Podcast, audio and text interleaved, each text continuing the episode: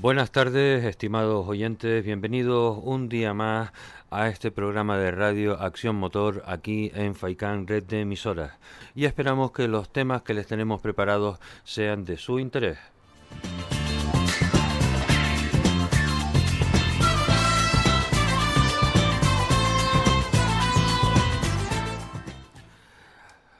Antes de nada queremos eh, insistir en una información referente a la subida de Fataga que se celebrará el próximo sábado.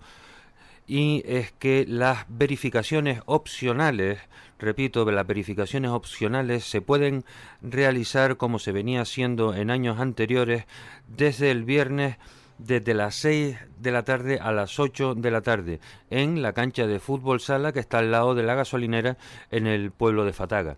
Repito que estas verificaciones son opcionales, pero eh, tanto la escudería como eh, en el caso de que puedan los participantes verificar el viernes, pues esto eh, irá en beneficio el sábado de una mayor agilidad y eh, menores sobresaltos para el inicio de la prueba.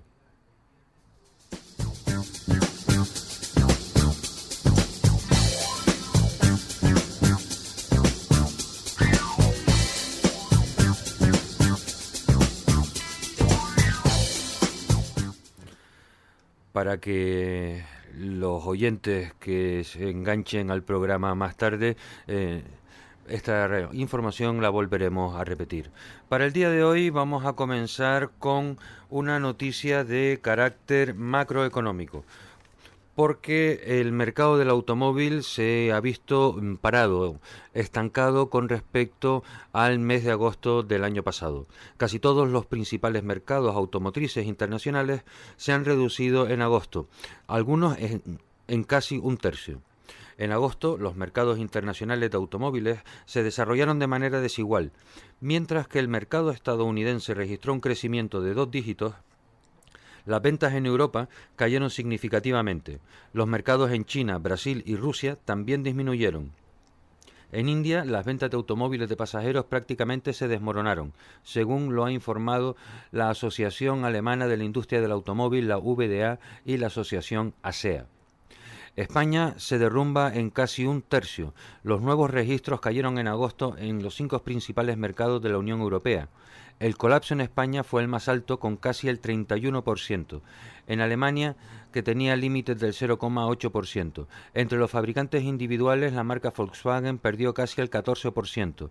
Renault y Fiat Chrysler en el descenso incluso ascendió aproximadamente un 25%.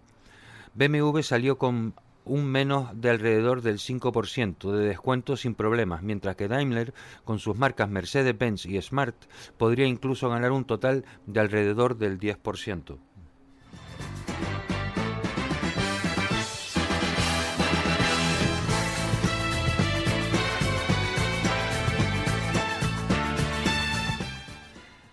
Las cifras de ventas de automóviles del pasado mes de agosto en España desglosadas son vehículos comerciales vendidos 16.679, un 2,52 menos que en agosto de 2018, y en vehículos de pasajeros vendidos 74.490, que supone un 30,83 menos que en agosto de 2018.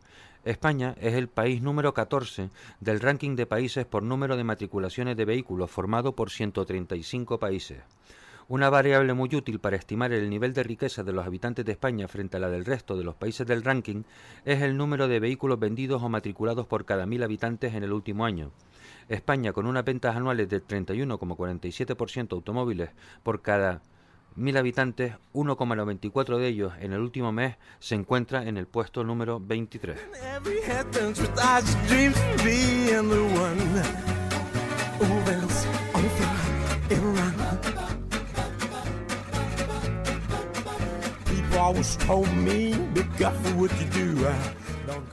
Como se puede ver, el número de matriculaciones por cada mil habitantes ha caído en el último año. El descenso de estas generalmente indica una caída de la confianza de los consumidores y cuando es continuado une con retroceso en la economía real.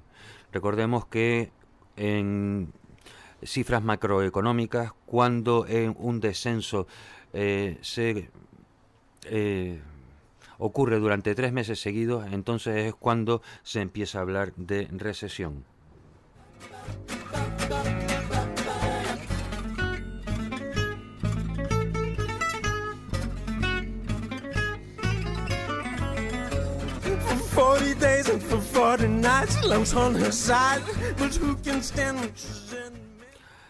Hasta aquí eh, la información macroeconómica del día de hoy relacionada con el sector del automovilismo. En la parte deportiva eh, me gustaría que se acordaran ahora de lo que ocurrió en el Gran Premio de Italia, en la última prueba celebrada en Monza, en donde en la clasificación por eh, la pole position se dio una circunstancia extrañísima en la que unos coches esperando por otros parecía que estaban haciendo una especie de, de, trenecito.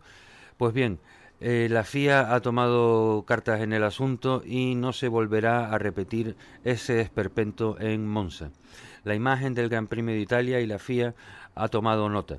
La esperpéntica pole a la cámara lenta lograda por Charles Leclerc no ha pasado desapercibida para el máximo organismo del motor, que va a tomar cartas en el asunto para que no se repita esa procesión de coches sin que ninguno se quisiera poner primero en la calificación para evitar el rebufo de los demás. Solo puedo decir que nunca más volverá a suceder. Vamos a cambiar las reglas. No podemos evitar que los pilotos salgan de los boxes cuando quieran, pero vamos a imponer un tiempo, un tiempo máximo por vuelta. Aseguraba Jan Todt en la dernière heure. El público viene a ver un espectáculo. Hasta que no se choque alguien no cambiará nada, fue el amargo veredicto de Lewis Hamilton tras lo vivido en Monza aunque parece que esta vez se han puesto las manos a la obra rápidamente de una carrera a otra. Además, lo que hicieron también fue peligroso, así que vamos a tratar el tema en Singapur. Pero algunos de los equipos ya nos han enviado ideas sobre cómo se puede solucionar esto. Nos interesa a todos, aseguró el director de carrera de la Fórmula 1, Michael Massey, que solventó aquel paripé con unas cuantas reprimentas, entre ellos a Carlos Sainz, Nico Hulkenberg, Lance Stroll, pero sin sanciones.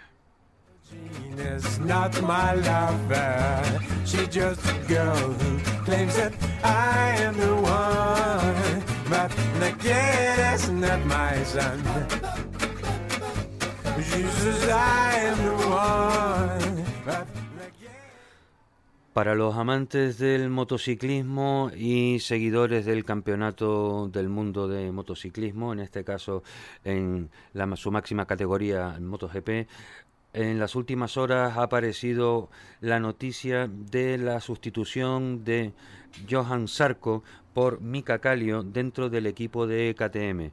Para que en estos momentos no tengan claro quién es Johan Sarko, Johan Sarko cuando eh, pilotaba en Moto 2 y ganaba una carrera era aquel que se salía corriendo eh, hacia la grada, se subía en las pacas de paja y daba una vuelta, un, un mortal hacia detrás. Pues ese es Johan Sarko pues ha sido un bombazo en KTM. La marca austriaca ha anunciado que Mika Kallio reemplazará a Johan Sarko en la segunda moto de la escuadra naranja para lo que resta de temporada, que son todavía seis carreras en el Mundial de MotoGP. Johan y KTM habían decidido terminar de mutuo acuerdo su asociación para el final de 2019 pero las prioridades han cambiado, informa KTM en un comunicado oficial. El francés estará exento de sus deberes de MotoGP, pero permanece contratado por KTM hasta el final de la temporada, añaden.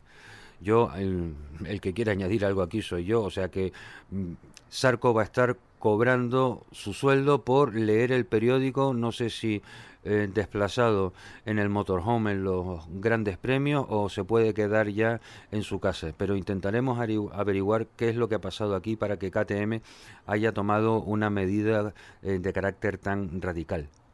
Calio, con quien, rodó con KTM en el debut de la marca en MotoGP en 2016, ha contribuido desde las primeras fases de prueba de la RC16 y ha participado en siete carreras como piloto de reserva desde 2016 hasta 2018.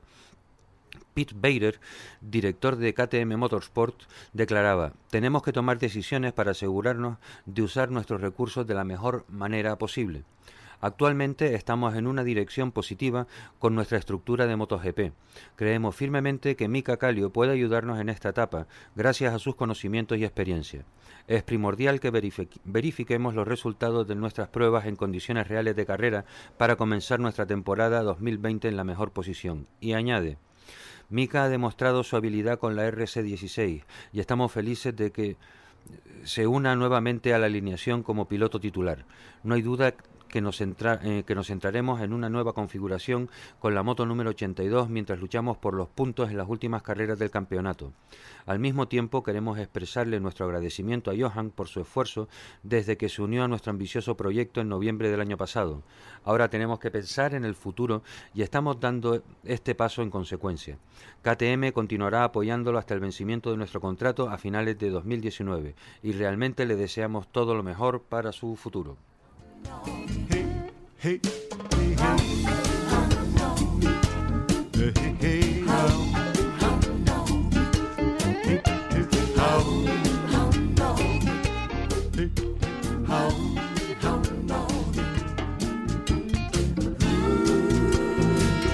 gonna fit you no more. Les dejamos con un minuto más de música hasta el inicio del bloque publicitario.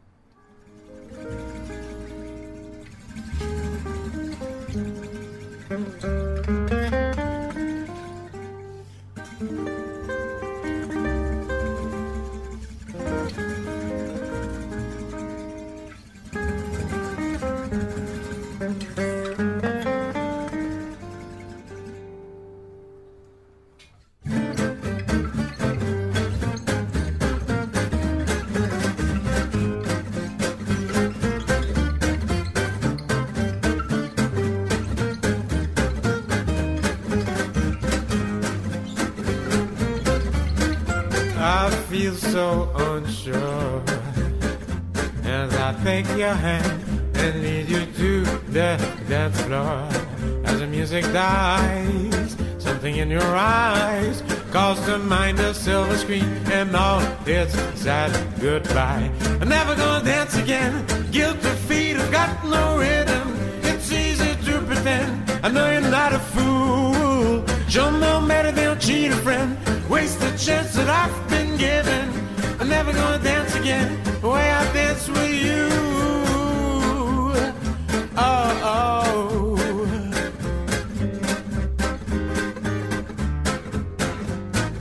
Time can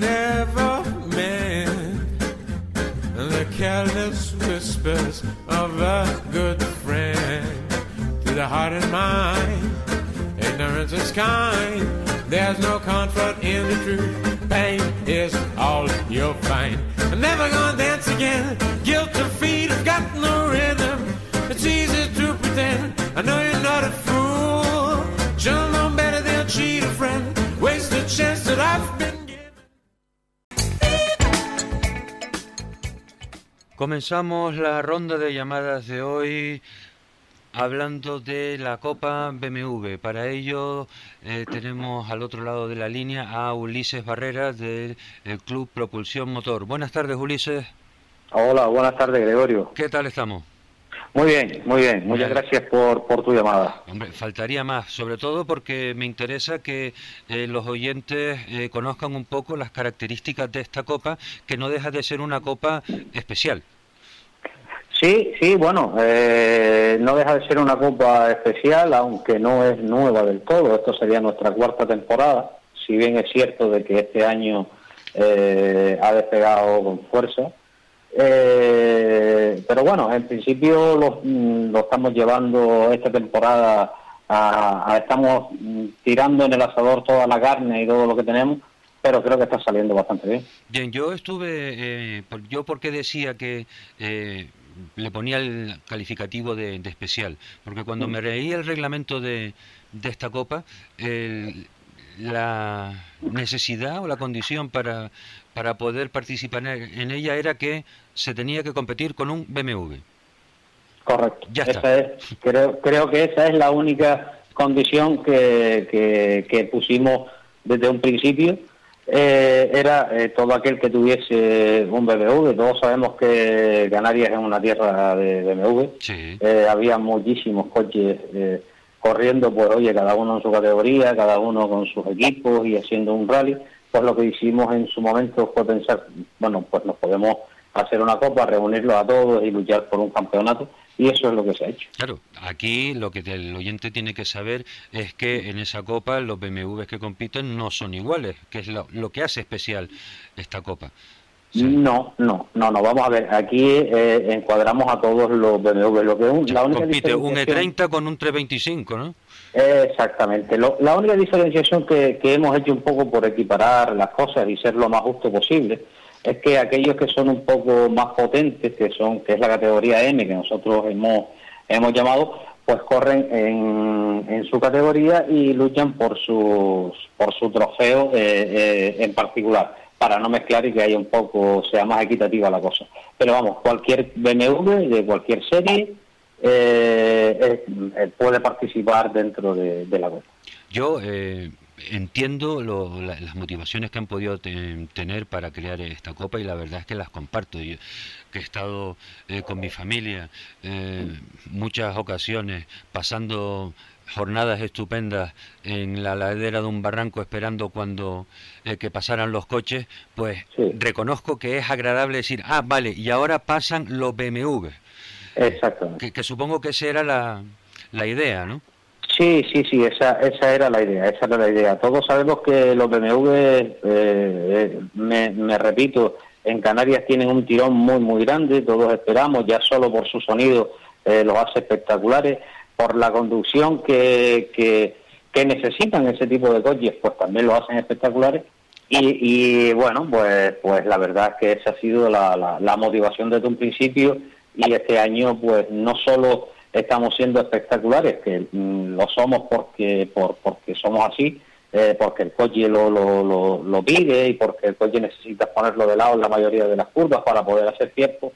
Eh, no solo en eso, sino que estamos siendo competitivos metiéndonos dentro de los 10, 15 primeros de, la, de las clasificaciones de las pruebas donde participamos. Sí, la verdad es que hablar de los tracción trasera es como recordar la película de los inmortales, parece que solo puede quedar uno. Eh, y es una pena porque son muy espectaculares de ver. Sí, sí, sí, sí, lo son, lo son, lo son por naturaleza, porque porque el coche es así, eh, siempre lo ha sido. Hemos tenido eh, grandes referentes del automovilismo canario con, con esas monturas indiscutiblemente eh, José María Ponce, que por cierto es el, padrino y, un poco el impulsor de, la Copa desde un principio. Es decir, tenemos a Miguel Ángel Quintino, a Iván Armas en su época, a Medardo Pérez, al mismo presidente de la federación con su 2002. Es decir, eh, eh, somos tierra de MV, eso está, eso está clarísimo. Sí, pues muy bien. ¿qué, premios son los que se reparten? Mira, eh, nosotros siempre hemos repartido pues un trofeo a los tres primeros de la categoría Power, que es de esa categoría que estábamos hablando que entraban todos menos los N, lo que es primero, segundo y tercero. Eh, y después en la categoría M se reparte un trofeo al primero de cada, al primer clasificado en cada prueba. Eh, este año estamos, hemos podido hacer un pequeño esfuerzo porque los patrocinadores así han hecho también ellos por su parte, eh, pues tenemos una pequeña, por, por insignificante que pueda ser, eh, tenemos un pequeño incentivo en, la, en las inscripciones. Y esa y después ya a final de año, pues una, en la gala de campeones que celebra la federación, pues su, su premio y su, su trofeo y, y todo lo que conlleva eso. Para la subida de Fataga, eh, hoy hablaremos con uno de los miembros de, la, que participan en la Copa, con Cristian. Eh, ¿qué, otros, ¿Qué otros participantes van a, pues, van a pues estar tenemos, en Fataga? Tenemos un total de siete. En esta ocasión tenemos siete, eh, que no son pocos. Pero bueno, como, como hemos, estamos acostumbrados en esta temporada, que en Tejeda tuvimos pues eh, Tejeda tuvimos 10, en Arucas tuvimos 17, en el Comarca Norte salimos 9, en el Telte salimos entre, eran 10, al final solo pudieron salir 8. Eh, en Fataga, este, este fin de semana tenemos eh, a David Bolaño, Geray Collado, Manolo Santana, Miguel Martín y Juan Fra Santana en la categoría Power y en la categoría M a Sergio Vega y a Cristian Alemán.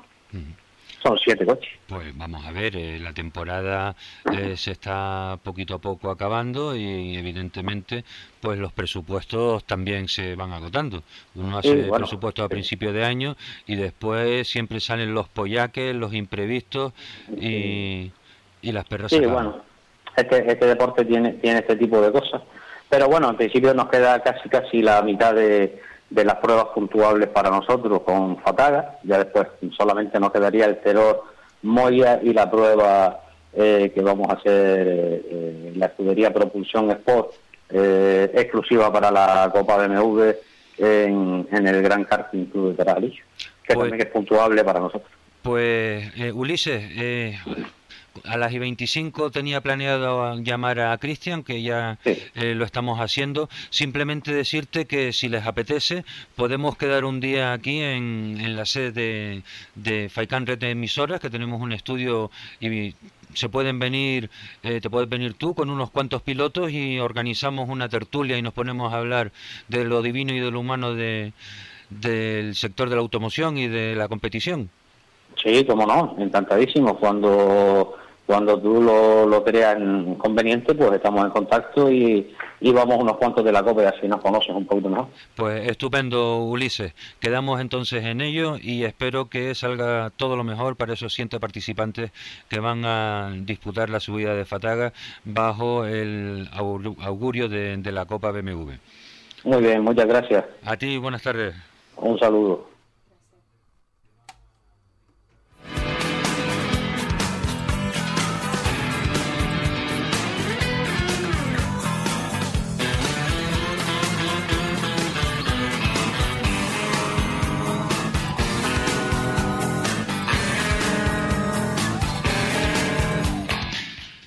Y tal y como habíamos dicho, la siguiente llamada será con Cristian Alemán, piloto de la Copa BMW Power, que el próximo sábado estará en la subida de Fataga con la montura BMW M3 con chasis E36. Buenas tardes, Cristian. Hola, buenas tardes. ¿Cómo estamos? Bien, ya con ganas de, de llegar a Fataga. Eh, ¿Qué tal? ¿Lo tienes ya todo preparado o todavía está el coche en el taller pendiente de hacer algunos ajustes? ¿Cómo lo lleva? No, después del parón de, verano, pues hemos tenido tiempo de sobre. La verdad que ya tenemos todo, todo controlado. O sea que la vuelta al cole ya estás deseando, ¿no? Sí, la verdad es que sí. A ver, para un piloto como, como tú, con ese tipo de, de montura, esa tracción trasera, el caso tuyo, sí, un M3 es tracción trasera. Sí. Eh, las paellas de la subida de Fataga, ¿cómo se, cómo se negocian? Pues mira, la verdad que eh, a pesar de ser un trasera, eh, mi coche está, está bastante logrado para, para ir contra el crono, ¿no? Y, y nosotros el objetivo principal es seguir siempre lo, lo más rápido posible y por lo tanto las paellas pues las negociaremos lo más fino posible. Fino. O sea, aquí, o sea, ya si estamos corriendo contra el crono, si derrapamos perdemos tiempo, ¿no? Sí, hombre, eh, salvo algunos casos puntuales que amor te beneficia tirar un poco de freno mano, pero por norma general todo lo que se derrapa pues es, ir contra, o sea, más, más lento que, el crono. Cosa que en los tracción trasera pues hay que todavía pilotar más fino para que el coche no vaya rompiendo de atrás.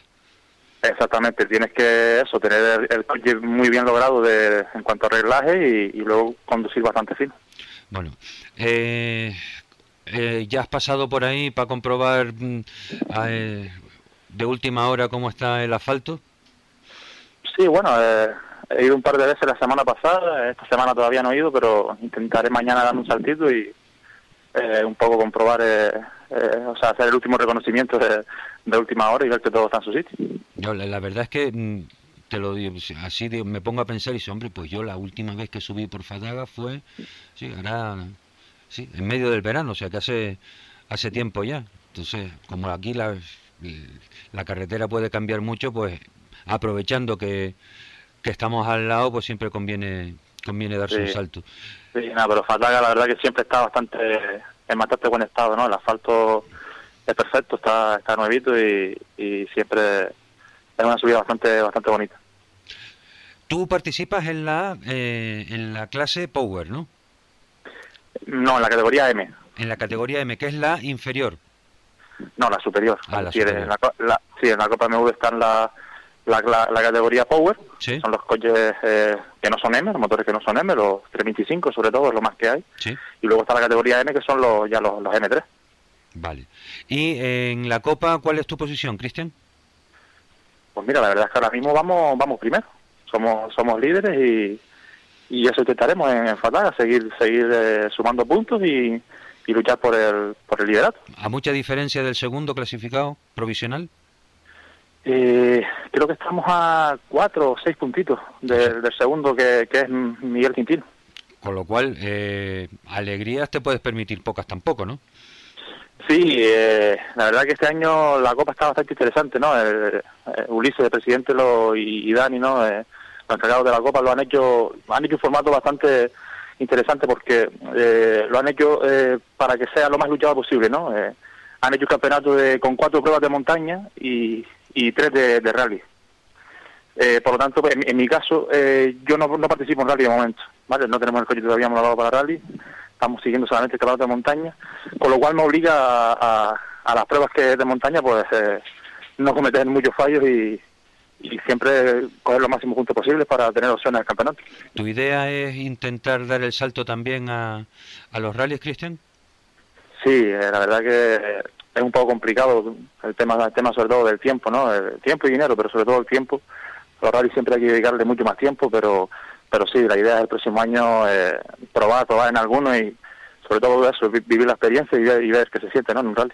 Adaptar, porque adaptar el coche a un rally, eh, que sin hablar de dinero, ¿qué es lo que tendrías que cambiarle a, al no, setup ejemplo, de, del BMW ahora?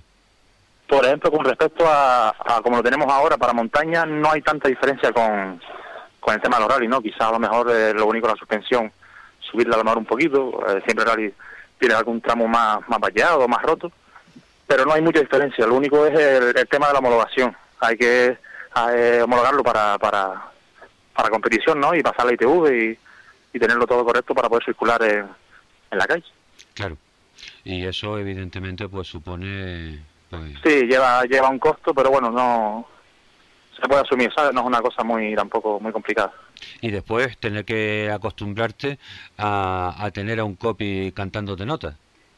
Exactamente, quizás para mí esa va a ser la parte más, más complicada, ¿no? Yo creo que para, para todo el mundo que viene a lo mejor de la montaña o de circuitos, eh, la parte más complicada es esa, ¿no? El, el, el tener que, que, ir escuchando un copiloto y fiarte, fiarte de, de, él y de las notas y esa va a ser quizás la, la, labor más complicada, pero bueno, con, con entrenamiento y con, y con carrera seguramente que, que lo conseguiremos. Pues eh, vamos a ver, espero que encuentres un copiloto de, de pasarte a rally ya tendrías copiloto elegido. Mm, por ahora no, hemos hablado con, con algunos, pero bueno, por ahora no. Eh, yo creo que siempre hay gente gente dispuesta, ¿no? Hay gente ahora mismo, chavales jóvenes que están empezando y que tienen ganas y seguramente que algunos algunos proseguiremos. Sí, siempre aparecerá algún voluntario dispuesto sí. y con ganas, ¿no? Sí, seguramente. Pues, Cristian, eh, muchísimas gracias por habernos atendido la llamada. Este último minutito que nos queda antes de que empiece el bloque publicitario, eh, ¿puedes aprovecharlo para eh, mencionar los patrocinadores que, que te ayudan a poder estar en la línea de salida en las pruebas en las que participas? Pues mira, sí, te lo agradezco porque la verdad que, que sin ellos pues sería todo muchísimo más complicado, ¿no? Siempre lo digo.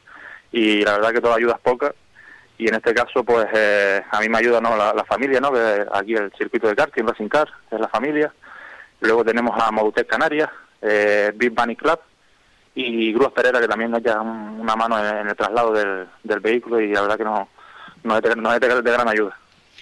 Pues dicho queda Cristian te deseo todo lo mejor y que puedas seguir manteniendo esa primera posición que llevas en en la Copa BMW y que podamos hablar pronto para que le digas a los oyentes que eh, has conseguido materializar el sueño de poder también salir en rally y si no que eh, sigas arrasando en tu categoría como lo estás haciendo. Un abrazo, sí. Cristian. Ojalá, gracias, un abrazo. Venga, buenas tardes.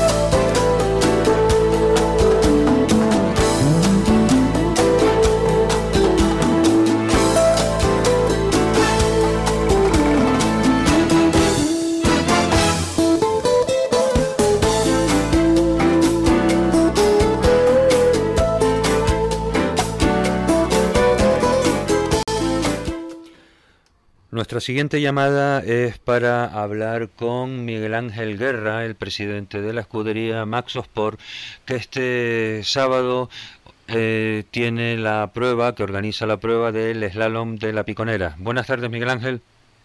Hola, buenas tardes. Un saludo cordial a ti y a radio, todos los radioyentes. Muchas gracias, eh, Miguel Ángel. Esta mañana, cuando hablábamos para eh, eh, concretar la, la, llamada de hoy, me decías que andabas de administración en administración loco con los permisos porque cada día está siendo esto más complicado. Cuéntanos, ¿ya está todo ok o todavía te falta algo? Bueno, yo creo que eso no es ninguna novedad. Cualquier organizador eh, sabe perfectamente que tiene que hacer eh, un recorrido que obliga a las instituciones oficiales y no nos podemos negar. Al mismo si queremos estar dentro de la ley, dentro de la, de la de lo que se establece y lo que pasa es que eh, los cambios administrativos son tan frecuentes que, que realmente complican toda la gestión, pero bueno, eso es lo que hay, que nosotros tenemos que afrontarlo y la pena es que hay muy pocos funcionarios y claro, eh, la carga de trabajo que tienen los mismos es excesiva y los, los proyectos se van regresando a pesar de que se presenten con un tiempo suficiente de antelación. Pero, bueno, eh, el objetivo es realmente el sábado poder hacer la prueba, eh, después el 8 y el 9 de noviembre hacer el rally de la oliva y ya damos carpetazo por lo menos a la temporada 2019 que ha sido muy muy complicada porque eh, lo que decía al principio eh, las nuevas normas pero ahora se está aplicando la ley del suelo eh, que viene del 2016, trae una serie de modificaciones, se está creando el órgano ambiental, hay que presentar la memoria de cómo quedan los tramos, de cómo, eh, la verdad que eh, pues son cosas que se escapan a la propia organización y tenemos que hacerlo con personal técnico, como, con, con, biólogos, con gente que conoce evidentemente esa materia y ha estudiado esa materia y la verdad que, bueno, pero esperemos que prontamente venga, venga otro el relevo porque ya llevo 30 años con esta historia y la verdad que, que eh, los, nuevos bríos de la juventud pueden ser muy positivos para hacer otras gestiones, ¿no?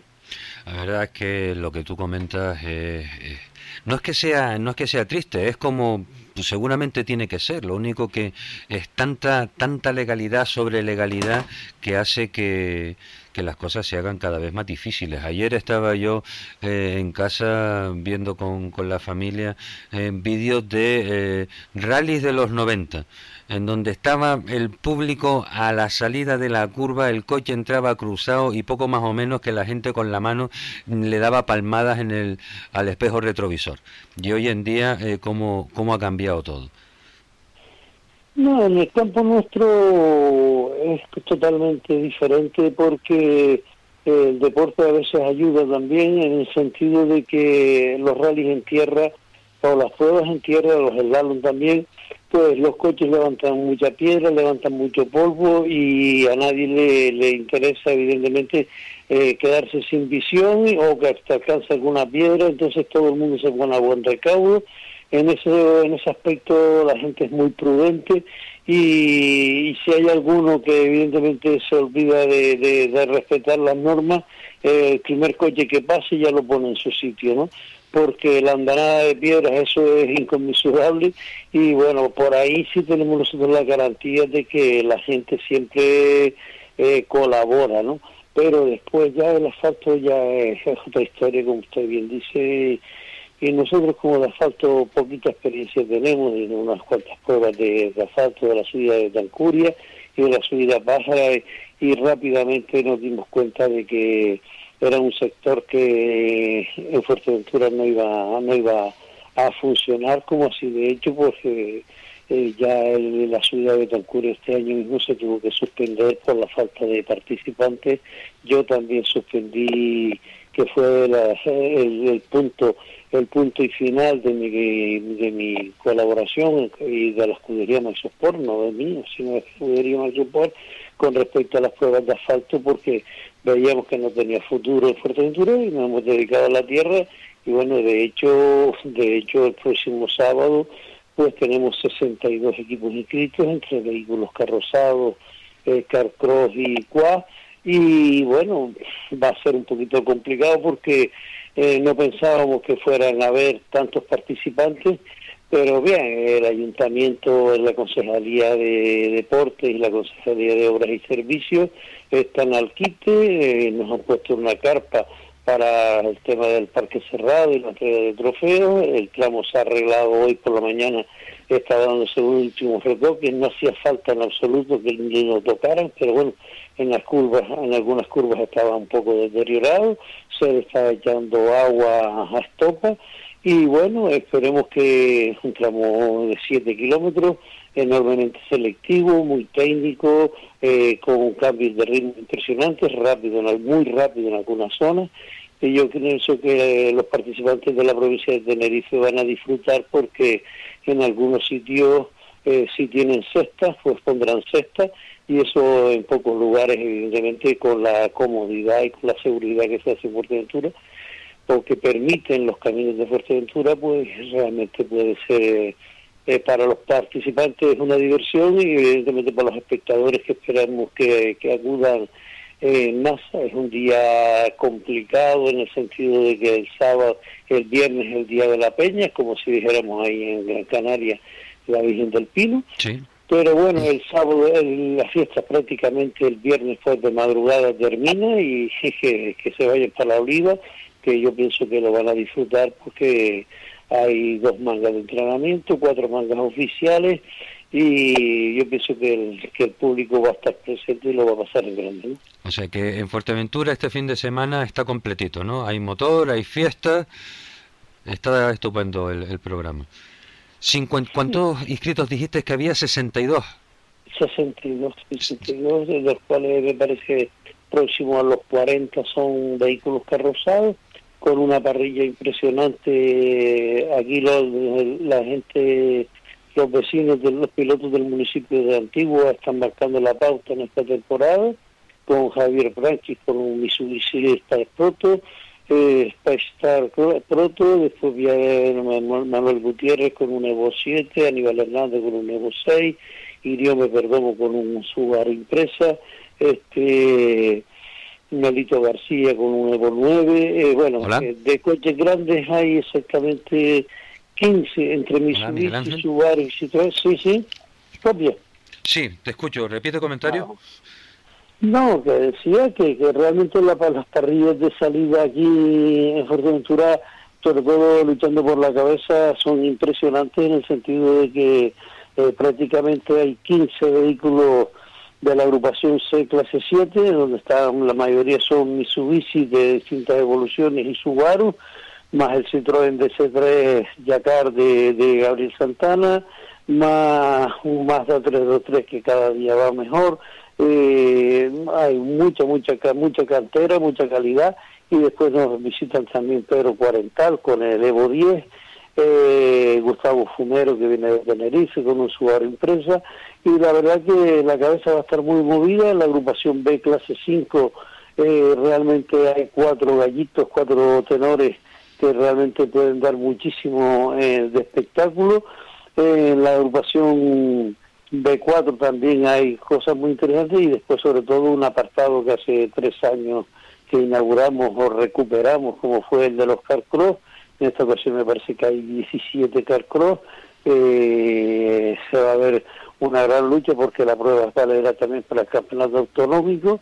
Y después los cuas que ya están en su segunda temporada y que poquito a poco pues van asentándose y que también los aficionados pues valoran la participación de estos equipos que por distintas razones pues no había, no, no encontraban un hueco para estar en las pruebas y afortunadamente pues ya en el rally de Antigua del mes del pasado mes de agosto estuvieron presentes y la verdad que dieron mucho, mucho espectáculo, aunque al final nada más que llegaron tres equipos y esperemos que esta vez la suerte les acompañe más y, y los veamos a todos. La verdad es que, Miguel Ángel, el, trabajo es, es importante y me imagino que te tienes que sentir reconfortado cuando ves que, eh, dadas las alturas de la temporada en la que estamos, todavía hay 65 inscritos y además de, de alta categoría. Felicidades por ello. Eh, con lo que estabas diciendo antes del tramo de, de 7 kilómetros que ya les estabas echando agua sin tino, eh, ¿qué te parece? Que, ¿Por dónde crees tú que puede estar la solución con el problema que tuvo el, el circuito Islas Canarias este fin de semana pasado con, la, con el polvo que se organizó allí levantado por los coches? Mira, eso eh, realmente cada prueba es un mundo, cada circunstancia eh, son nuevas, eh, intentas recuperar. Eh, nosotros por el año, por ejemplo, el año pasado con el rally de la Oliva, que tiene 90 kilómetros de tramos kilometrados, que es el máximo que permite el reglamento, pues teníamos nuestras ligeras dudas y el ayuntamiento hizo al final un un esfuerzo importante, me puso cuatro cubas de agua, cuatro nada menos, a regar todos los tramos desde el martes, porque para los que no tienen ese conocimiento profundo del tema de la tierra, toda el agua que eches el viernes o el sábado, eso no sirve en absoluto para nada, esa agua no, no cierra ni tranca ni no, no, no tiene función. Pero si tú la echas el martes, el miércoles, el jueves, esa agua es la que baja es la que tranca la tierra, es la que tranca el tramo, la que endurece y el terreno y entonces sí que vale la pena realmente invertir en ello. Eh, hay veces, a nosotros nos sucedió el pasado, el pasado rally de Antigua, que en el fondo del barranco de los Alares el tiempo se condensaba muchísimo, el, polvo se condensaba mucho y realmente hacer un tramo nocturno se complicaba la existencia, pues bueno, se tomaron, se tomó la medida de que los participantes salieran de dos minutos en dos minutos, aparte de que había un tramo de 800 metros dentro del propio tramo de, asfalto que liberaba en parte el, que el aire, la tierra se condensara, ¿no? El el polvo se condensara. En el circuito antiguo nos encontramos con una situación análoga en que había mucho viento y nos permitió, aunque cogiéramos un poquito de retraso, eh, hay veces que no molesta porque ya uno viene de vuelta de, de historia, pero tomamos la decisión porque eh, los los 10 o 12, los 10 primeros participantes pretendían que se les diera dos minutos de, de, para, para tomar la salida y, y nosotros somos la opinión de que si hay café, que haya café para todos y si sales en dos minutos, sean todos los participantes los que salgan de dos minutos en dos minutos. Así lo hicimos, fue un éxito total, el, aire se llevaba a la tierra y bueno, eh, son circunstancias que tiene a favor. Otras ocasiones se han hecho en ese mismo circuito los tramos cada 30 segundos y eso, eso es demencial porque dentro del propio recinto que tiene 3 kilómetros te encuentras cuatro coches y cuatro Mitsubishi levantando tierra aquello es, un espectáculo injustificable. O sea, las prisas en Fuerteventura no conducen a ningún sitio. De hecho, en general ni en Fuerteventura ni en ninguna parte, pero... Sí, pero eh, mira, el otro día hay dos varas de medir. Eh, al final, todos los participantes disfrutaron al máximo con el recorrido porque veían la carretera, porque se veía el público, veía los coches y tal, y al final hubo, hubieron siete minutos de, de, retraso. Entonces, mientras que algunos lo, lo, consideran totalmente justificado y que por siete minutos valía la pena la inversión, habían otros que se tiraban las manos a la cabeza. Es que el radio ha asumido siete minutos de descuento, de, retraso en un tramo. Vale, perfecto. ¿Qué le voy a decir? El que toma las decisiones es el director de carrera. Es el director de carrera y nunca llueve a gusto de todo. Exactamente, entonces tú lo haces por el deporte y por los aficionados y por los participantes y los demás, y bueno, que, que opinen, lo malo fuera que no pudieran opinar. Mm. Pues, Miguel Ángel, parece que eh, estás preparado para el examen de, de este fin de semana en el slalom de la Piconera. ¿Alguna cosita que te quede por preparar para la Oliva? Hombre, ya, ya le estamos un poco repetido, Gregorio, porque si Dios quiere, eh, cuando se celebre la trigésima edición del Rally de la Oliva, el 8 y el 9 de noviembre, este que está aquí con, con la escudería Max Sport ha organizado ya 90 rallies en 30 años en Fuerteventura. ¿Y son, unos cuantos? Ya, son unos cuantos. Aparte de ello, pues eh, el campeonato del Lalo es el número vigésimo tercero. Eh, siempre hemos hecho tres pruebas, cuatro pruebas, incluso ahora mismo tiene el formato de cinco pruebas en la isla de Fuerteventura. Hemos conseguido eh, durante todo ese tiempo llegar incluso a tener cuatro circuitos permanentes, ahora solamente tenemos dos y estamos intentando que se vaya, que el perímetro del, circuito de la Oliva sea vallado. Tuvimos una reunión el otro día en la en la Consejería de Deportes con don Alejandro Jorge, el nuevo consejero de Deportes, y le planteamos la problemática de, del deporte del motor en Fuerteventura, que nos acompañó eh, Miguel Ángel Toledo como presidente de la Federación Interinsular y llegamos a bastantes acuerdos. Ahora será que evidentemente es necesario plasmarlo y que esos objetivos sean conseguidos y realmente pues bueno eh, aportamos nuestro granito de arena y realmente el mérito siempre hay que decirlo es de los espectadores el mérito de las instituciones el mérito es del público que nos acompaña y que nos sigue y sobre todo de los participantes que hacen esas inversiones. Y a nosotros nos toca un poco... Y a ustedes les toca también eh, una parte después de, de 30 años. Eh, pues vamos a ver, Miguel Ángel, muchísimas gracias por por habernos atendido la llamada. Te lo agradezco mucho porque sé que estás muy liado y no estás parando y que hayas cogido un momento de tu tiempo para hablarlo con eh, Acción Motor, pues es algo que, que, te agradecemos. Esperamos que todo salga como tú tienes esperado este fin de semana y nos volvemos a hablar pronto. Gracias, un saludo cordial. Un abrazo, hasta luego, buenas tardes.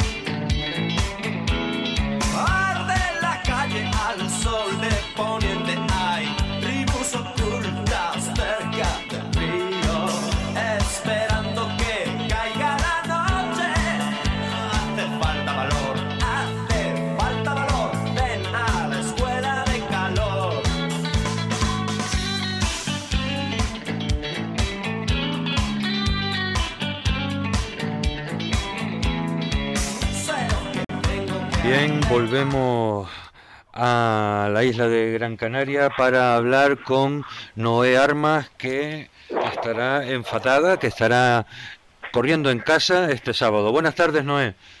Hola, buenas tardes. ¿Qué tal? ¿Cómo, cómo llevas todo preparado?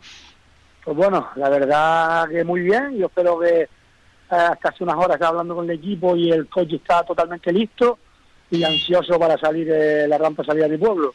Claro, eh, no pudimos hablar después de, eh, del último rally. ¿Qué fue lo que te pasó? Sí, la verdad que ahí eh, nos, acompañó la mala suerte mecánica y, y una rótula de suspensión abajo de la horquilla, pues no quiso dejarnos divertir y se nos, se nos zafó, se nos rompió. En el segundo bucle, para repetir el primer tramo del segundo bucle, y nada, no, no había manera de, de arreglarlo. Yo entramos y ya tuve ya que llegar abajo en grúa y después sí salimos reenganchados, pero ya sin, sin puntuar ni nada. La verdad que fue una pena porque se nos ha puesto el campeonato pues ya muy cuesta arriba. Cuesta arriba, ¿no? Hasta el rabo, hasta el rabo todos coros. Exactamente. Mira qué pena con la ilusión que eh, con la que tú tenías, que hablabas aquí en la radio de, de participar y bueno, y no pudo ser. Sí, este es el lado malo de las carreras, que nunca sabemos lo que nos, nos prepara. Nosotros como piloto y copiloto y equipo ponemos toda la carne el asador, pero hay veces que la, la parte mecánica no, no podemos nosotros luchar contra ella. Claro. Íbamos haciendo un buen rally, más en la segunda sección, ya empezamos a atacar en la segunda sección y, y, estar en tiempo donde nosotros realmente tenemos que estar y, y no nos zafó la, no nos acompañó la fortuna la, la horquilla de la rueda delantera. En fin pues vamos a ver, eh, ya nos dices que tus mecánicos dicen que tienen el coche a punto y ahora a correr en casa. Sí, así fue que bueno, en la sección de por la tarde en el Rally ya estaba el coche listo y salimos a, correr, a rodar ya reenganchados. Eh, los tiempos fueron muy buenos, estábamos rodando un tiempo de cabeza de, donde tiene que estar el coche y nosotros. Y, nada, listo para, para Fataga, el coche está a punto, nosotros estamos con mucha ganas, mucha ilusión y, y es donde más tenemos que tener cuidado también, porque a veces la, las ganas y, y correr en casa o jugar en casa como decimos, pues nos puede también Puede ser un arma de doble filo. Sí. Mira, eh, estabas diciendo que eh, pensabas que los tiempos que hicieron cuando se reengancharon eran los correctos. ¿Tú crees que esos son los tiempos o todavía tienes margen de mejora? Sí, hombre, siempre hay margen de mejora, pero ya eh, si miramos los tiempos en la era, estábamos ya haciendo, podríamos haber mejorado tres segundos o cuatro con ruedas nuevas, pero ya estábamos haciendo tiempos detrás de José Mari o sea, José María hacía un tercer, nosotros un cuarto de la general del tramo. Ya potencialmente no podemos más contra esos coches. O sea, ya está... Nosotros sí es verdad que no íbamos con ruedas nuevas, pero tampoco quiero ser exagerado. Una rueda nueva por lo mejor nos beneficiaba en tres segunditos o cuatro de reventar. No llegábamos al tiempo de, del amigo José María. Entonces, eh, yo creo ya que ya cada vez estamos más al coche, nos estamos divirtiendo bastante. Los reglajes que hemos encontrado son los correctos, ya no hay más no hay más que sacarle, he adaptado el coche a mi condición. Pues estupendo, no has tardado mucho de adaptarte del Megan al Clio entonces. ¿eh? Sí, hombre, la verdad que ya estamos a mitad de año ya y, y yo puedo decir, no sería mentirme a mí mismo que todavía tengo mucho margen de mejora, ¿no? No, no es cierto, porque ya creo que el coche ya, ya estoy ya un 90 y un 95% ya del conocimiento del coche y, los tiempos están ahí. Donde se nota bajar un poco más de segundo es si la economía nos acompañara y poder ir con ruedas nuevas, pues por tramo, eh, sería un lujo. Claro. Pero ya el coche, nosotros nos colocamos donde matemáticamente el automovilismo no nos corresponde ahí. Muy bien. Ya con todos los coches de arriba ya potencialmente no podemos con ellos. Claro. Oye, tú que eres de, la casa, que eres eh, mm. de, allí, cuéntale a los, a los oyentes de Faikan Red Emisoras cuál es el tramo que a ti eh, más te gusta, ¿qué parte eh, es la que tú dirías, pues aquí yo por ser, vamos a ver, por haberme criado encima de este asfalto, yo creo que voy a arañar un segundito que los demás no van a poder? Me, habla, perdona, me habla de la subida de Fataga. Claro, sí. Bueno, ¿qué te voy a decir de, de mi carretera donde yo me he criado, donde yo he pasado con los ojos cerrados? O sea, desde el, desde el kilómetro cero hasta, hasta la meta, pues me encanta todo yo espero, mi, objetivo es divertirme y, el segundo objetivo es mejorar el tiempo del Megan. Ya con eso, ya una vez ya mejorando el tiempo del Megan, pues eh, prueba superada. Después, verdad que uno eh, como piloto y el equipo saca la, las matemáticas y sabemos dónde deberíamos de estar. Y vamos a intentar estar ahí, donde las matemáticas por la potencia, pues sabemos que es la posición de este coche. La verdad es que los pilotos cuando hacen declaraciones públicas sin el casco puesto dan una mm, apariencia de, de controlado, de, de pausado. Eh, tú dices, no, con estar un poco por encima del Megán y un jamón. Eh, cuando te pongas el casco te quiero ver yo por ahí, zumbando para arriba. claro. Sí. Pero bueno, uno ya también la, la, la edad en el automovilismo, la veteranía, te hace, te hace ver las cosas de otra manera y sacarla sacar los números antes de la carrera, tanto en un rally como en una subida, los pronósticos.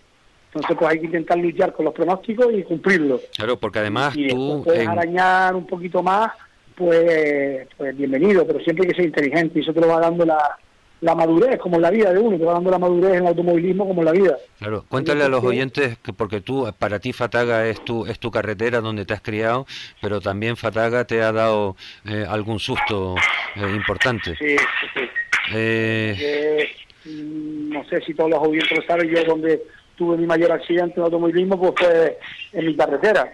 Es triste decirlo que casi pierdo la vida, pero bueno, aquí estamos, esto es como el que le gusta la, como el torero que le gusta los toros y tiene una cornada y sigue y, y, el piloto de rally que tiene un accidente y si lo lleva a la sangre pues es muy complicado dejarlo es muy complicado claro ya eso pues, cuando todo se, verá, el sábado el día de la carrera veremos colocarnos y, luchar. Pero realmente eh, la subida de Fataga la hago por tradición, por porque es algo que es una fiesta en mi pueblo, pero no, no es mi lucha, no es mi guerra. Mi, lucha es el provincial de Las Palmas, que viene ahora después del sábado siguiente, que es el Rally Entonces tenemos que ser muy inteligentes, donde te digo que, que la veteranía antiguamente me habla de siete años atrás y no pensaba en esas cosas, salía a correr en Pataga, como decíamos los pilotos, a partirlo. Claro. Entonces ahora lo corro por, por, por, una tradición, una leyenda que llevo en el automovilismo que nunca he dejado de correr en Pataga, pero pensando y siendo inteligente, intentándolo cuando me pongo el casco,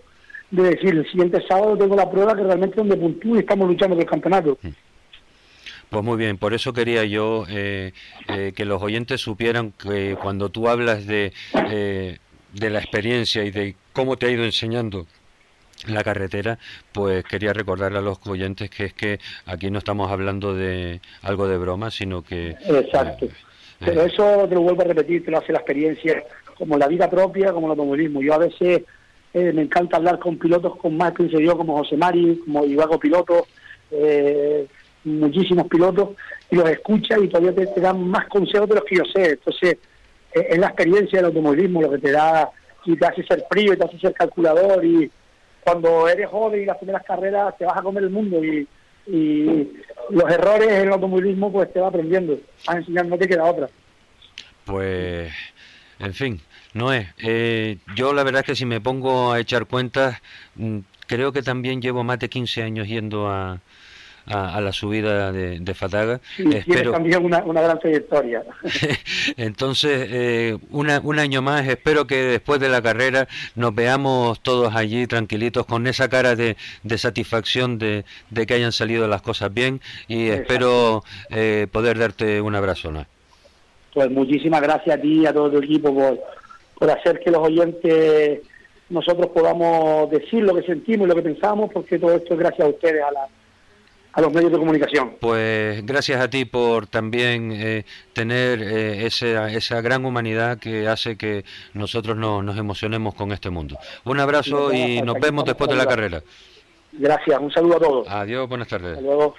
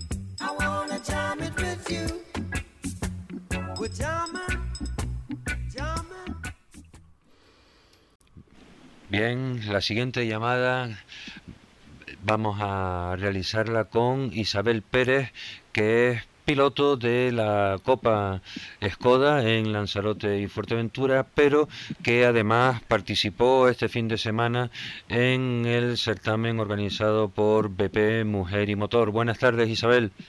Buenas tardes, ¿qué tal? ¿Qué tal? ¿Cómo? Y ya sé que has estado hablando en, los medios eh, de de tu experiencia en la, en, la, en el evento de BP Mujer y Motor. Eh, no quiero que te aburras de, de, repetirlo, pero simplemente a modo de, de resumen, eh, ¿una experiencia positiva? Sí, una experiencia positiva y al final es, es algo más a la carrera de, del automovilismo, algo más que suma a lo que he hecho y contenta gracias a BP y, a la federación. La verdad es que eh, aquí eh, el, evento este pues ha sido un evento que parecía que iba a ser eh, de carácter insular, pero acabó convirtiéndose en un evento de carácter eh, autonómico, porque de los ochenta y pico inscritas, inscritas que había, eran 50 de Gran Canaria y 30 del resto de las islas. Tú en este caso eres de Lanzarote. Sí, exacto. Yo, por ejemplo, soy de Lanzarote, pero tanto chicas de Fuerteventura, Tenerife, La Palma, nos volvimos a, Gran Canaria. Sí, eh, ayer hablábamos con Arminda Falcón, que es de, de Tenerife, eh, que hace pruebas de, de, montaña y estuvo compitiendo en el, en el otro coche eh, contigo el, el, fin de semana pasado. Sí, eh, en el mismo coche y lo que antes ¿no? Teníamos 15 minutos de diferencia, eh, salíamos primero una y luego la otra.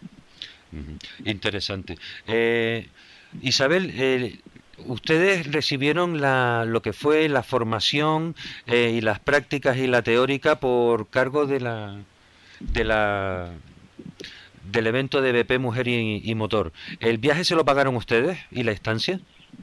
Sí, el viaje y la estancia lo pagamos nosotros, pero sí es verdad que fue, fue completo, ¿sabes? Tuvimos un sábado súper intenso con teoría, donde también de comer y transporte y ya el domingo entero pues pues la práctica la parte práctica pues me, pues me parece estupendo si han conseguido sacarles un, un provecho y una, y una enseñanza a este evento. Con respecto a la Copa Skoda que estás disputando, ¿qué te queda de, eh, de temporada? Bueno, para esta temporada todavía queda el Rally La el Rally Volcanes y el Rally Sprint de Vega Nueva, que es en Fuerteventura, que todos los años se ha cerrado la Copa con, con ese rally. ¿Y cómo vas en la Copa? Pues de momento tuvimos que saltarnos una, que fue el CICE, que fue la última hace dos semanas, por falta de presupuesto. Y. Isabel, ¿me escuchas? Sí, perfecto. Vaya, lamento este corte que ha ha ocasionado que no podamos seguir hablando. Eh, me estabas contando que quedaban un par de pruebas en la Copa Skoda eh, para este año, pero para la temporada que viene, ¿qué planes tienes? Bueno, pues aún todavía es muy complicado. Ojalá que gracias a se, pueda abrir más fuerza para el próximo año y tener una temporada completa, que alguien nos ayude un poco para poder hacer algo, algo decente durante toda la temporada. Y vamos a ver, todavía es temprano para ver de Pues pues te deseamos que Isabel mm, vayas consiguiendo hablar con posibles patrocinadores y los que te están apoyando ahora pues no dejen de hacerlo para que eh, mujeres como tú eh, se sumen al automovilismo deportivo y podamos también disfrutar con eh, las habilidades y la forma de, de, conducción de ustedes. Isabel, muchísimas gracias y te deseo todo lo mejor para el de aquí a final de temporada. Muchísimas gracias. Venga, buenas tardes. Buenas tardes.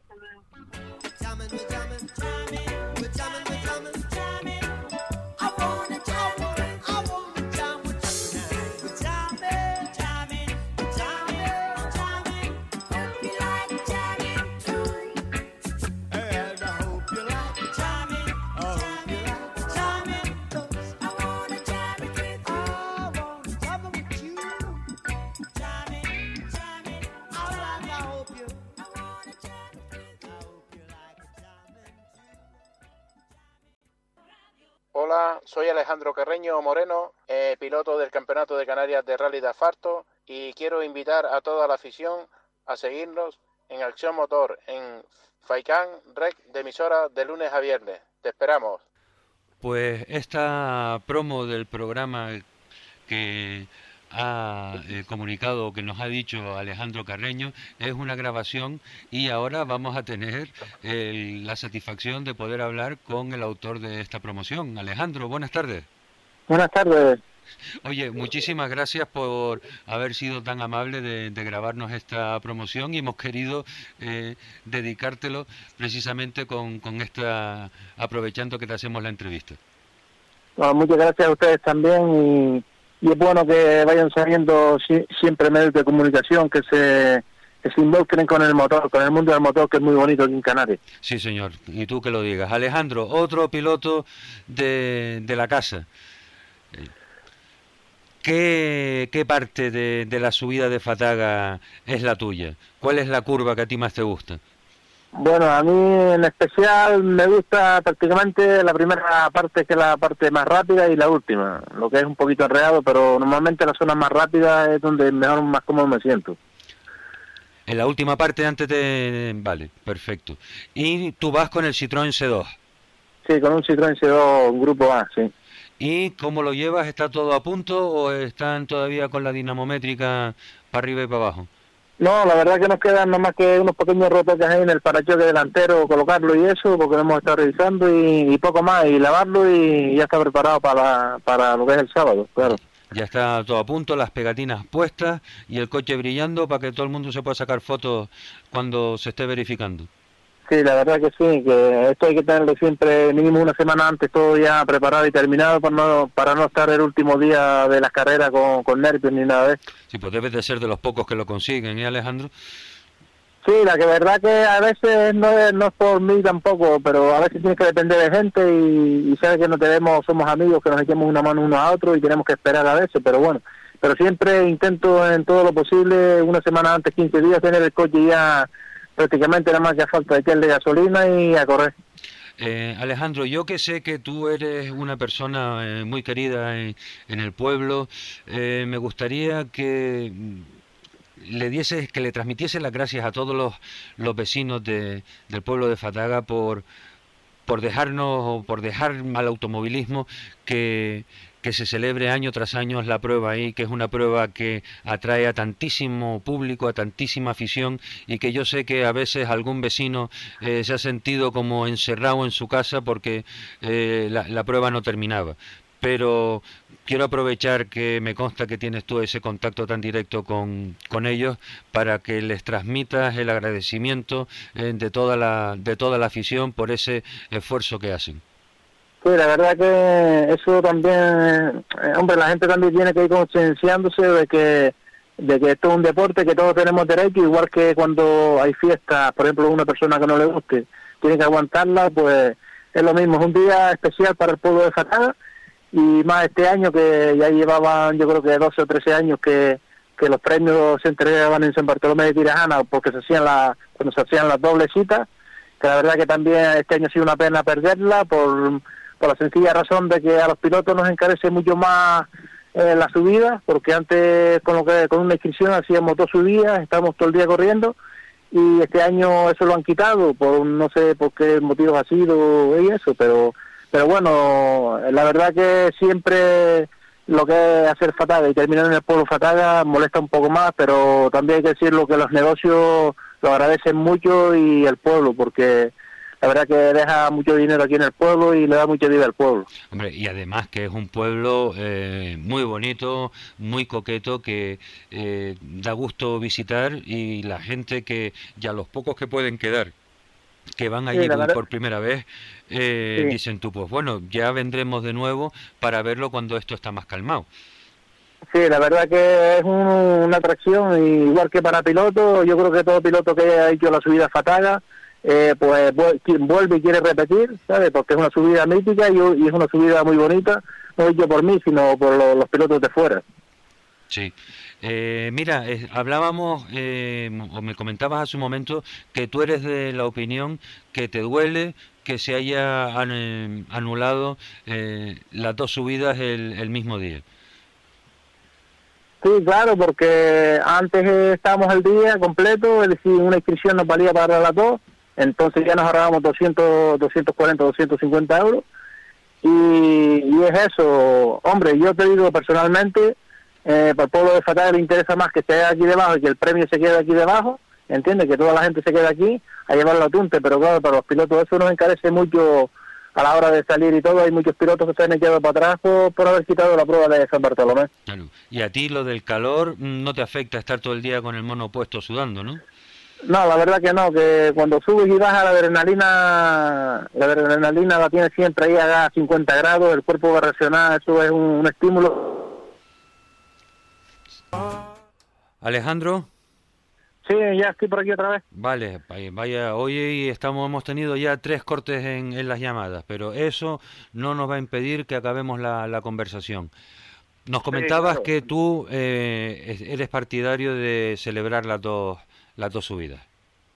Sí, yo soy partidario por el tema sobre todo económico, porque a nosotros las carreras nos cuestan mucho dinero. Eh, yo quisiera que mucha gente que está afuera supiera el sacrificio tan grande que hacemos nosotros, que somos equipos modestos, que prácticamente eh, nos ayudan amigos y algún patrocinador que nos puede echar una mano, pero eh, a nosotros el dinero nos cuesta mucho ganarlo para echarlo en las carreras, pero claro, sí. Aprovecha, aprovecha Alejandro para agradecer a, a esos patrocinadores que tienes eh, y que puedan ellos también sentirse eh, mimados por, por su patrocinado.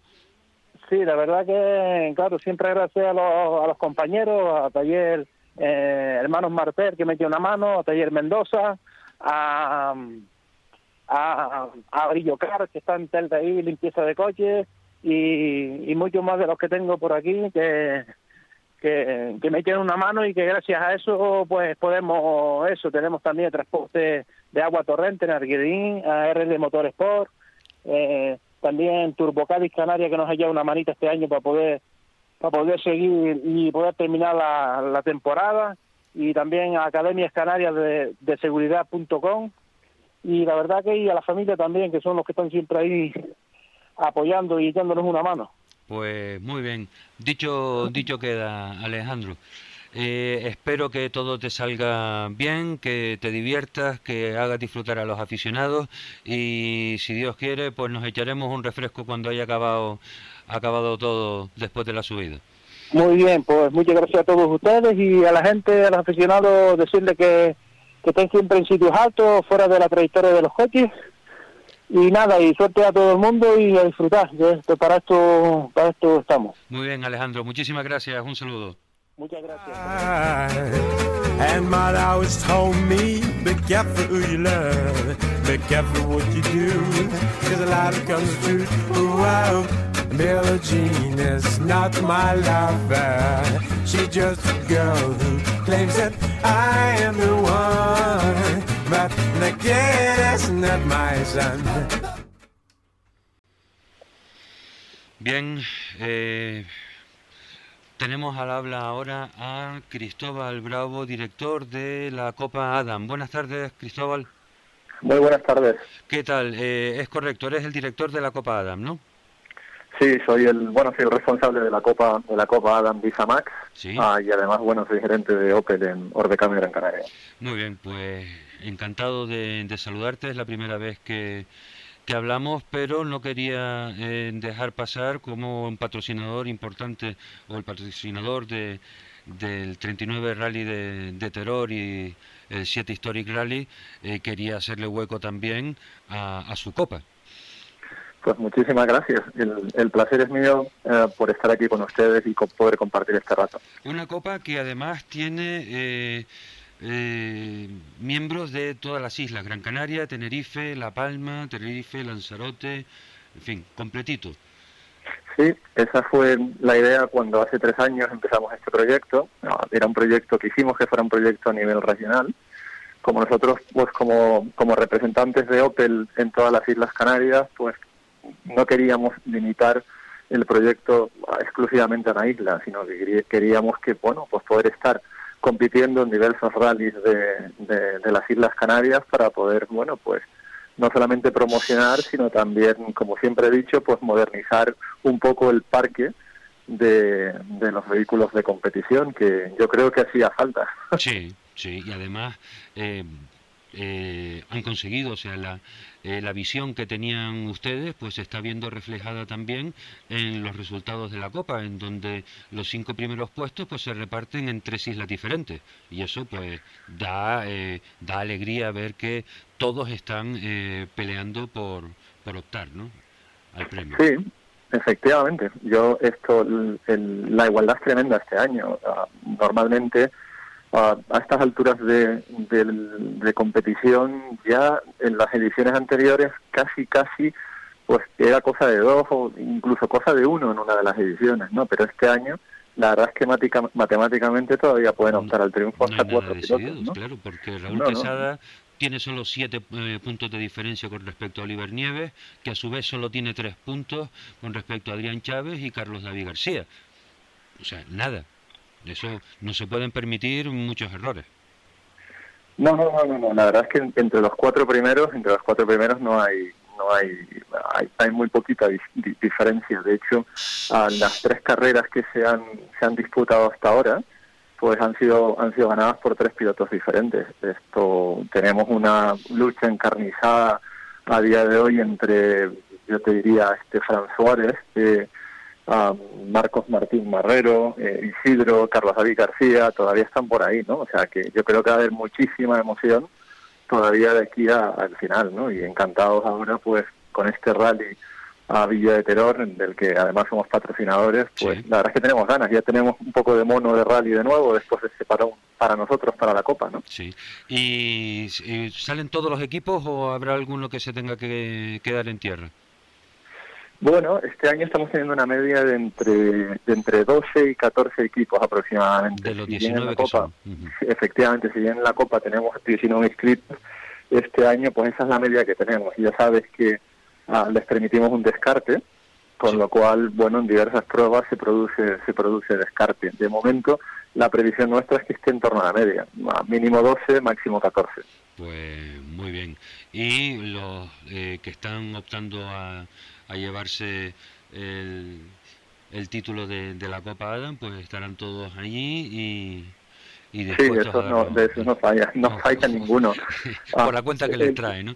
Claro, claro, o sea, tanto Marcos como como este como Fran, como Carlos ese que estaba ahí intentando uh, hacer todo lo posible por llegar, eh, Isidro creo que puede ser baja, pero sí, sí, eh, eh, estos cuatro van a hacer todo lo posible por estar en, en la salida el día 27 en el Rally de Terror, ¿no? A ver si, bueno, a ver si se puede dar espectáculo nuevamente, porque la verdad es que durante estos tres años yo creo que la, estos cochitos pequeños, estos Adam, estos Opel Adam, han dado un espectáculo fantástico y han demostrado de lo que son capaces. Y bueno, en muchos rallies, de hecho, el, el año pasado en el Rally de Terror, pues yo no mm, creo recordar que metimos por lo menos un coche entre los ocho primeros de la general. La verdad es que fue asombroso. Hombre, la verdad que para un para un Opel Adam meterse entre los ocho primeros en la general es un triunfus maximus.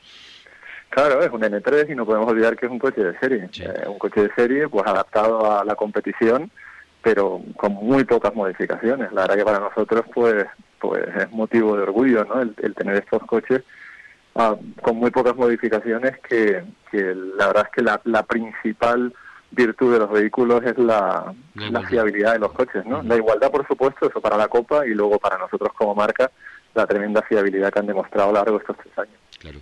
Eh, me imagino que estarás en la presentación el jueves en el Villa de Terror.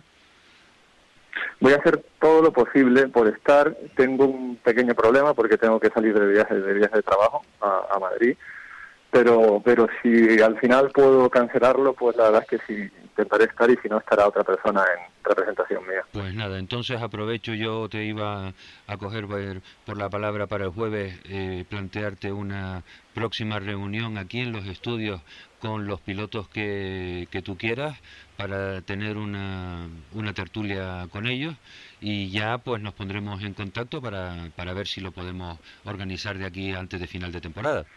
Pues perfecto, si yo estoy estupendo y si no, siempre está José, José Ramírez. José Ramírez es el coordinador de la Copa y con él lo podemos coordinar también todo sin ningún tipo de problema. En este último minuto que nos queda, Cristóbal, me gustaría que le comentaras a los oyentes cuáles son las características de, la Copa.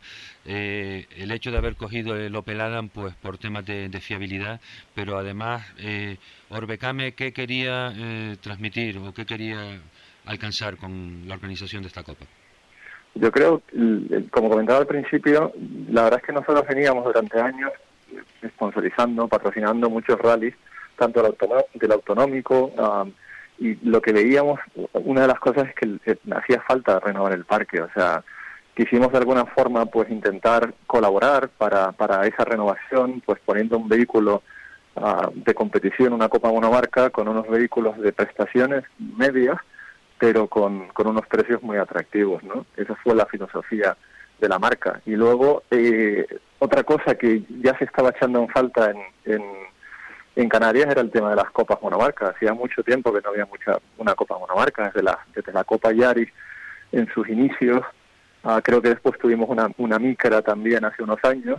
Y, y, la verdad es que hacía años que una copa monomarca como tal pues no existía. Entonces entramos nosotros, también entró Skoda y parece que se van animando. Y yo creo que esto es muy bueno para el automovilismo y también para nosotros.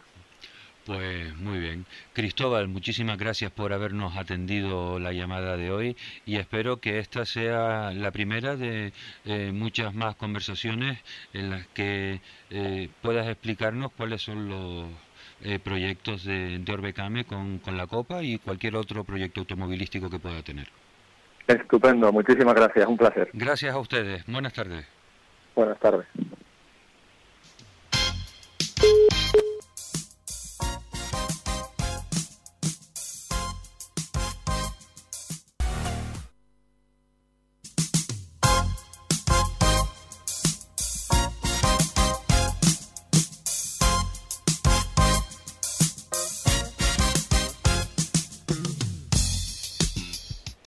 Acabamos las llamadas de hoy con eh, hablando con Manuel Hernández Padrón, piloto en regularidad Sport en la subida de Fatábaca con ese flamante Renault 5 Turbo 2. Buenas tardes, Manuel.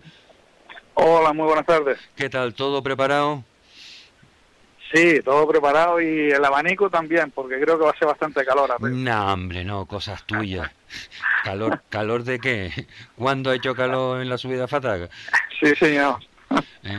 Va a estar bonito. Sí, pero bueno, bonito es el coche que eh, el coche que lleva. Yo cada vez que lo veo pasar cerca, la verdad es que tengo que coger un Kleenex para secarme la vaga.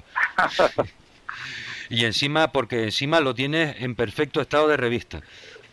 Sí, sí, está cuidadito, está cuidadito. Sí, pues primero enhorabuena por tener una joya de esas, segundo por saber valorarla y que nosotros podamos disfrutarla. Cuéntanos un poco, eh, Manuel, a los oyentes que no están muy acostumbrados a la modalidad de regularidad Sport, eh, en qué consiste. Eh, tú eres en estos momentos el que va liderando el campeonato.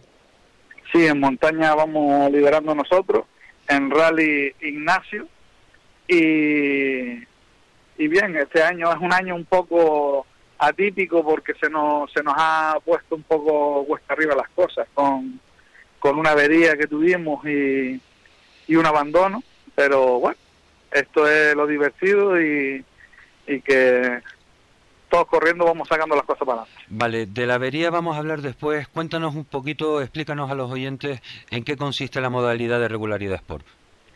Eh, lo voy a explicar un poco para que todos nos entendamos, no muy técnico. Exacto, así lo entiendo, así lo entiendo yo también, te lo agradezco. Así lo entendemos todos más fácil. En la regularidad nosotros, por ejemplo, mm, en un tramo, en un tramo de rally de 4 kilómetros, vamos a ponerle, tenemos como cinco metas, ¿no? Entonces, el, el, el chico que pone los GPS para llevar el coche dice, por ejemplo, en el kilómetro, un kilómetro tiene una medida, en 800 metros más otra medida, y así tenemos, sí, ¿entiendes? Lo que es dentro de un tramo. Por eso muchas veces es rápido en unas, vamos muy lentito en otras, porque las medias eh, tenemos que ir exactamente haciendo lo que nos claro, los papeles que nos dan y tenemos que llevar en todo momento las medias al segundo. O sea que ustedes tienen eh, dos eh, restricciones. Por un lado, tener que pasar por el punto ese que marca el GPS a una hora concreta. Marcando cero, exacto. A una hora concreta y después por otro lado... Es un punto, si un segundo menos es también un punto. Y por otro lado además tienen que respetar unas medias. Exactamente, tenemos que respetar las medias que nos dicen de velocidad. O sea, eso es como los malabaristas en el circo que tienen varias pelotas en el aire al mismo tiempo, ¿no? Sí, es muy divertido, es muy divertido. Claro, y eso es lo que hace interesante la, la modalidad de regularidad Sport, que además se aprovecha para utilizar estos grandes coches históricos que ya eh, es una pena sacarlos a correr eh, para romperlos. Tenemos que cuidarlos un poco porque si vamos en velocidad con ellos, hombre, duran bastante menos que en regularidad que un poco los vamos cuidando algo. Exactamente, y porque vamos a ver, un Renault 5 Turbo 2 camina mucho. el problema está en que ya eh, las mecánicas son antiguas y conseguir un repuesto original de esos coches es muy complicado. Sí, sí, es bastante complejo. Claro, que eso ha sido el problema que tuviste. ¿Qué fue lo que se te rompió? una tontería de 20 euros, pero claro, es que cuando desconoces el, la avería y en, regularidad no es como en velocidad, que a lo mejor eh, tú llegas en un tramo 20 segundos tarde y hay que recuperar 20 segundos, ¿vale? Pues en regularidad esos 20 segundos es por cada sector que has pasado dentro de ese tramo. 20 lo multiplica a lo mejor por 6. Claro. ¿Me entiendes? Entonces ya es mucha la pérdida de tiempo y bueno, ¿sabes? No, no, no es recuperable. Cuando hay un problemilla ya es bastante complicado recuperar. Mm. ¿Y cuántas pruebas más quedan de regularidad por de aquí a final de temporada, Manuel? Nos queda de rallies aquí en Las Palmas, nos quedan dos. Después quedaría Lanzarote y Tenerife también si hacen el autonómico. Y montaña, eh, bueno, debería quedar Moya solo porque no sabemos qué va a pasar con, con la que tendríamos que hacer este sábado. Ya, ese, sí, esa es la, la, gran, la gran incógnita. Pues mira, ya que lo has nombrado, ¿tú hubieses preferido hacer las dos juntas o...? Hombre, por supuesto, es que es mucho más rentable, subes una vez sola. Pero vamos a ver, eh, ¿rentable para quién? Para el piloto. Vale, no, que quede claro, porque es que como hay, para el piloto. como en los toros parece ser que hay diversidad de opiniones, pues entonces que sean los pilotos los que digan quiénes creen que ganan eh, montando las dos pruebas. El único que gana montando las dos pruebas, hombre, es el organizador, porque hace dos pruebas, ¿me entiendes? Que él siempre ha querido hacer la junta, porque ve que es más económico para el piloto, y a él le van a las dos pruebas, pero en una, mira, tenía 45 de velocidad y 10 de regularidad. Sí. yo, soy, yo soy también personalmente, en fin, está malo que yo lo diga, pero es que no... Sí, pero es que no, no se tendría tampoco que haber hecho así. Yo creo que una cosa que ya eh, se está haciendo hace años, se está haciendo bien. 12 años, ¿no? Eh, sí. Mm. Entonces yo no sé. 12 años que son 8 más 4, exacto no, lo digo por, por calcular mandatos. Y, y bueno, eh, este año será una sola porque no creo que... Eh, que haya tiempo para buscarle una fecha. Exacto. Y bueno, también me fastidia mucho por un pueblo como Tunte que todos los años da el callo para que se haga allí la entrega de trofeos y da hasta sus instalaciones para, para todo eso. Este año se queda ahí el pobre votado. Sí. Pero en fin, ¿qué, le vamos a hacer, Manuel? Es lo que hay. Es, lo que hay y solo podemos, eh, hablando ayer con, con, Miguel Ángel Domínguez, él, eh, pragmático como es, decía, vamos, Gregorio, yo me quiero centrar en sacar esta para adelante, que es la gran subida de Fataga, y después el lunes ya, si quieres, me preguntas otra cosa, y dice, pues vale, pues muy bien.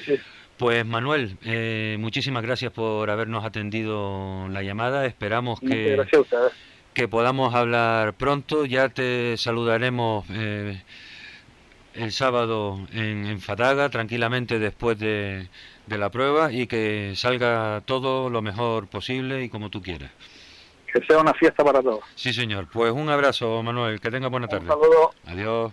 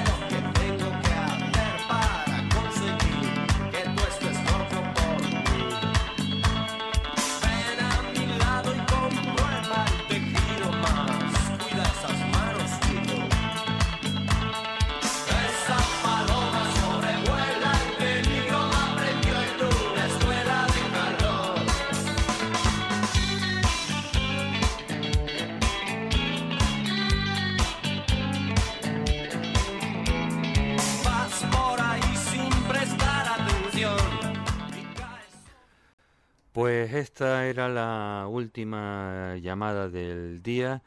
nos quedan todavía unos cuantos minutos para despedir el programa y quería hacerlo haciéndoles un comentario eh, sobre los eh, hiperdeportivos eh, eléctricos, estos coches que se están presentando últimamente en el mercado, los grandes mm, deportivos de las primeras marcas que están empezando a ofrecer y a posicionar esta nueva modalidad, por llamarlo de alguna manera, de vehículos eh, en el mercado.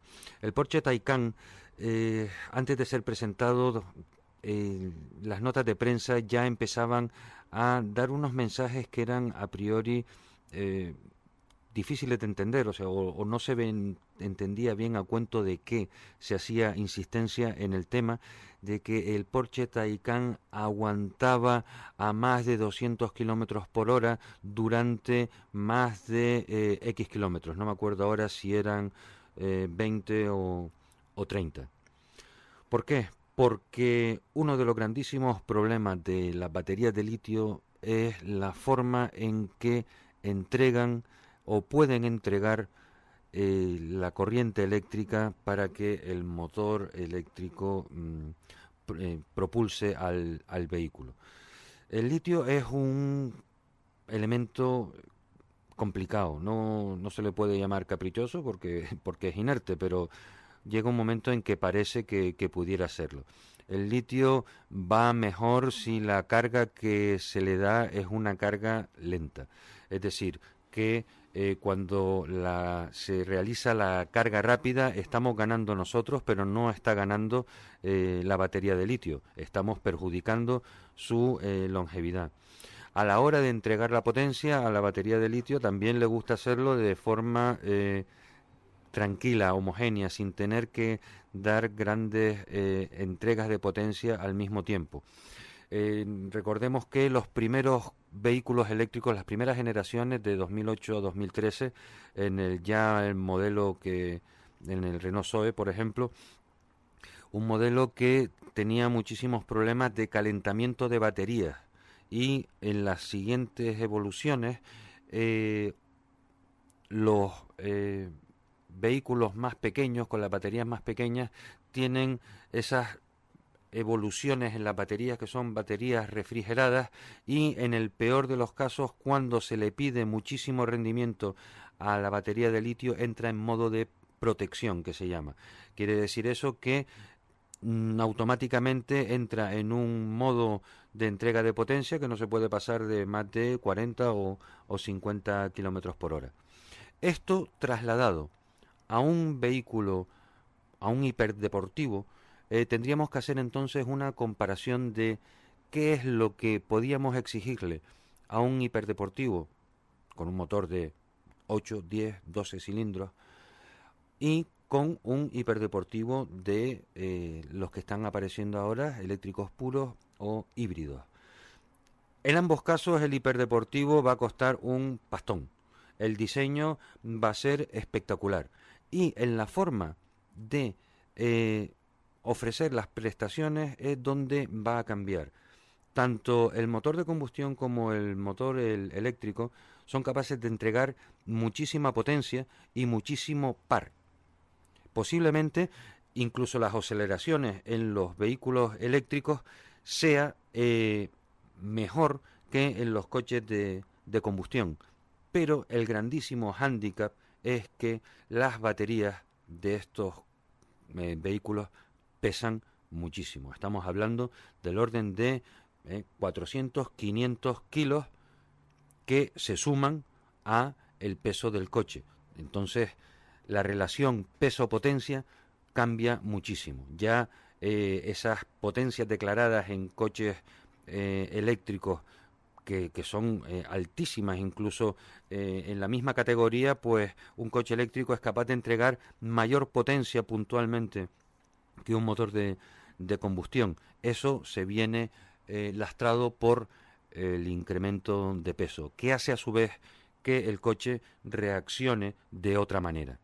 Las inercias van a cambiar mucho, la forma de eh, comportarse el coche en la curva, por ese esos 300 kilos más que o 400 kilos que va a tener de, de peso, la forma de frenar y la forma de acelerar.